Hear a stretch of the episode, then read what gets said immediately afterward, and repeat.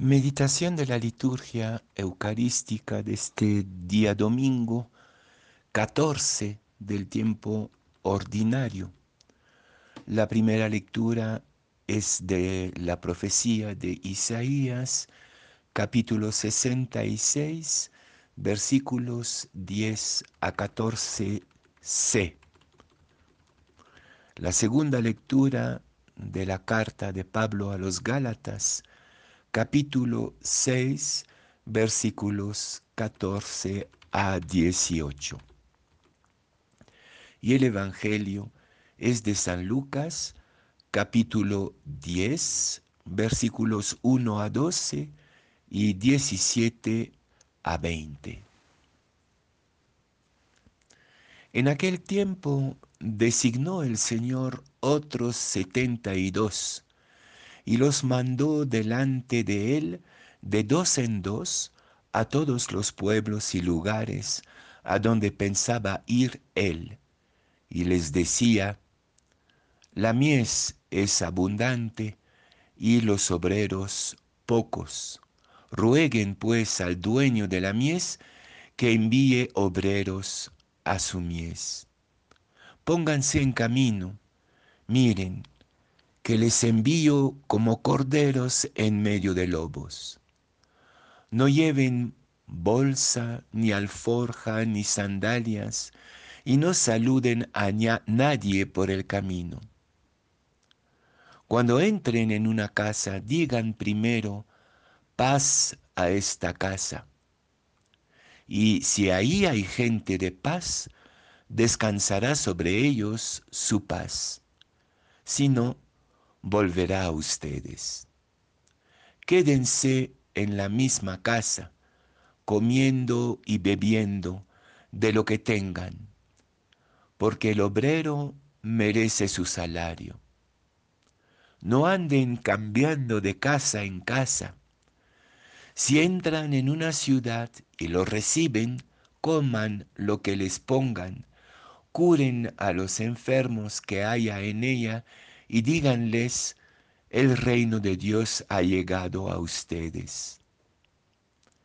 Pero si entran en una ciudad y no lo reciben, saliendo a sus plazas, digan, hasta el polvo de su ciudad que se nos ha pegado a los pies, nos lo sacudimos sobre ustedes. De todos modos, sepan que el reino de Dios ha llegado. Les digo que aquel día será más llevadero para Sodoma que para esa ciudad. Los setenta y dos volvieron con alegría diciendo, Señor, hasta los demonios se nos someten en tu nombre. Él les dijo, estaba viendo a Satanás caer del cielo como un rayo. Miren, les he dado el poder de pisotear serpientes y escorpiones y todo poder del enemigo, y nada les hará daño alguno. Sin embargo, no estén alegres porque se les someten los espíritus, estén alegres porque sus nombres están inscritos en el cielo.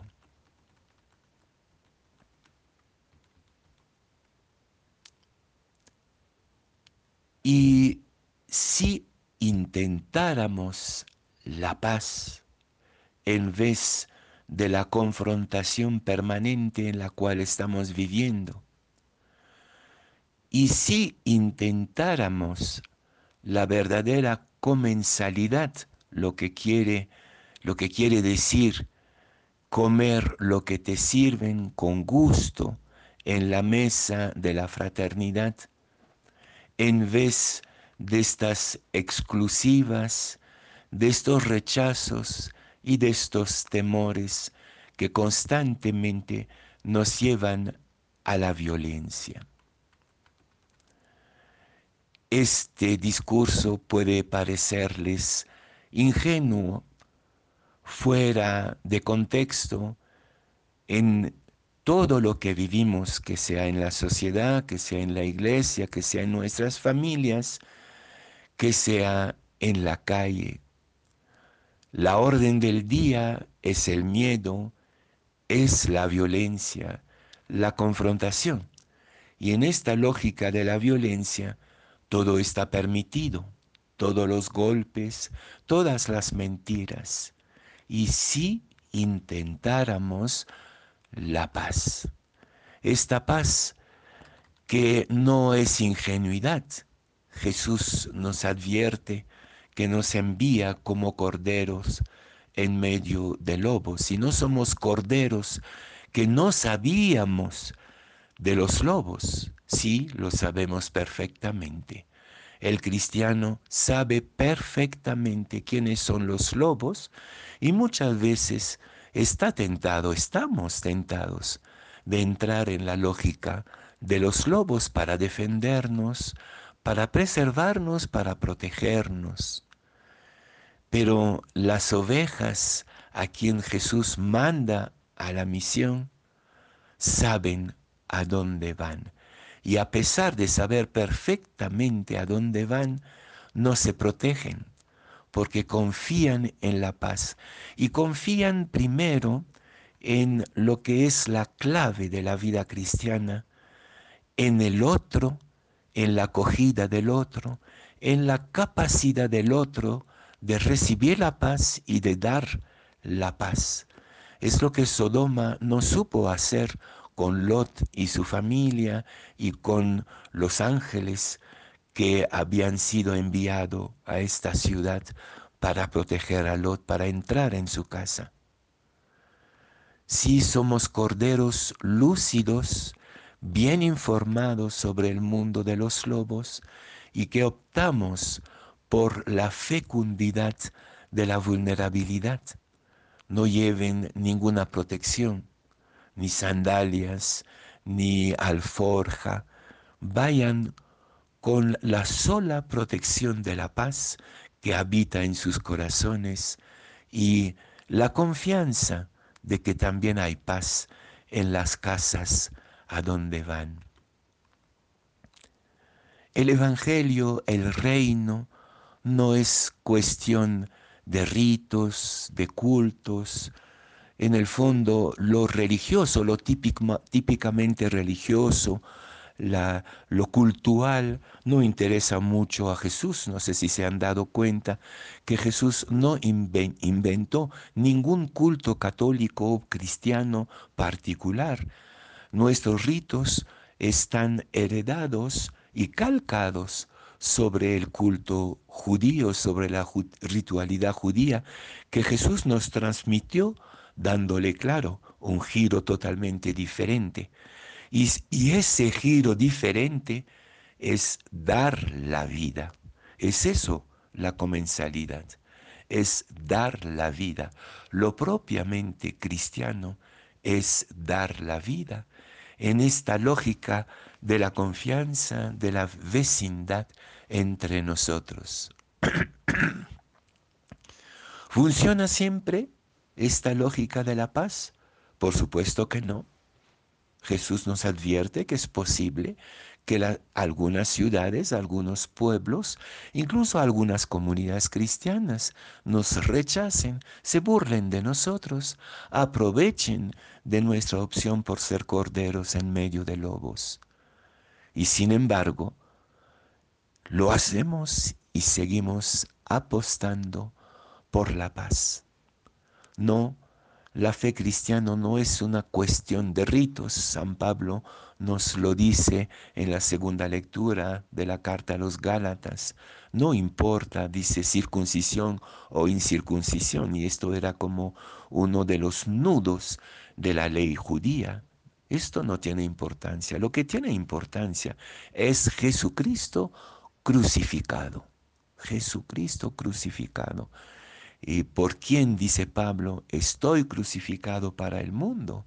Estoy entregado con confianza a este mundo de lobos donde puede haber también corderos que te acojan, pero también donde el mundo está crucificado para mí. Lo único que importa no es bautizar, no es tener muchedumbres que aplaudan al Papa o no. Lo importante es cambiar de corazón. Eh, lo importante es Jesús y Jesús crucificado, nada más. Puede ser que el entusiasmo de los discípulos sea fecundo. Se ven a los discípulos que regresan muy contentos. Hemos podido vencer a los demonios y Jesús también se emociona con ellos y veía a los espíritus que caían. Les he dado una fuerza, pero esa fuerza no es eh, tu omnipotencia, tu palabra, tus ritos, no, esta fuerza es Jesús y Jesús crucificado que irradia desde ti el reino ha llegado a través de esta presencia de Cristo en ti y entre nosotros, los discípulos. Y por eso Jesús nos advierte, sobre todo en este tiempo en que pareciera que todos los esfuerzos para hacer crecer el reino, para demostrar que el reino ha llegado en medio de nosotros, son vanos, ¿no? Los religiosos y las religiosas se lamentan porque no hay vocaciones y que las pocas que hay se van. Estamos en un tiempo de ayunos de reino, como decía el Evangelio de ayer. Pero eso no es lo importante, es porque no es porque nuestras, nuestras, em, nuestros medios no producen muchos frutos en este momento que el reino no está si ha llegado sí o sí a través de nosotros. Y por lo tanto, nuestra alegría es que nuestros nombres estén inscritos en el cielo. Quiere decir que seamos portadores del Espíritu de Cristo. La primera lectura maravillosa de Isaías nos describe el mundo en el cual creemos, un mundo donde la paz se extiende por todas partes como un río inagotable. Quiero terminar esta meditación con la frase que más nos habita a nosotros, los benedictinos, la frase más repetida de la regla de San Benito, no antepongan nada al amor de Cristo.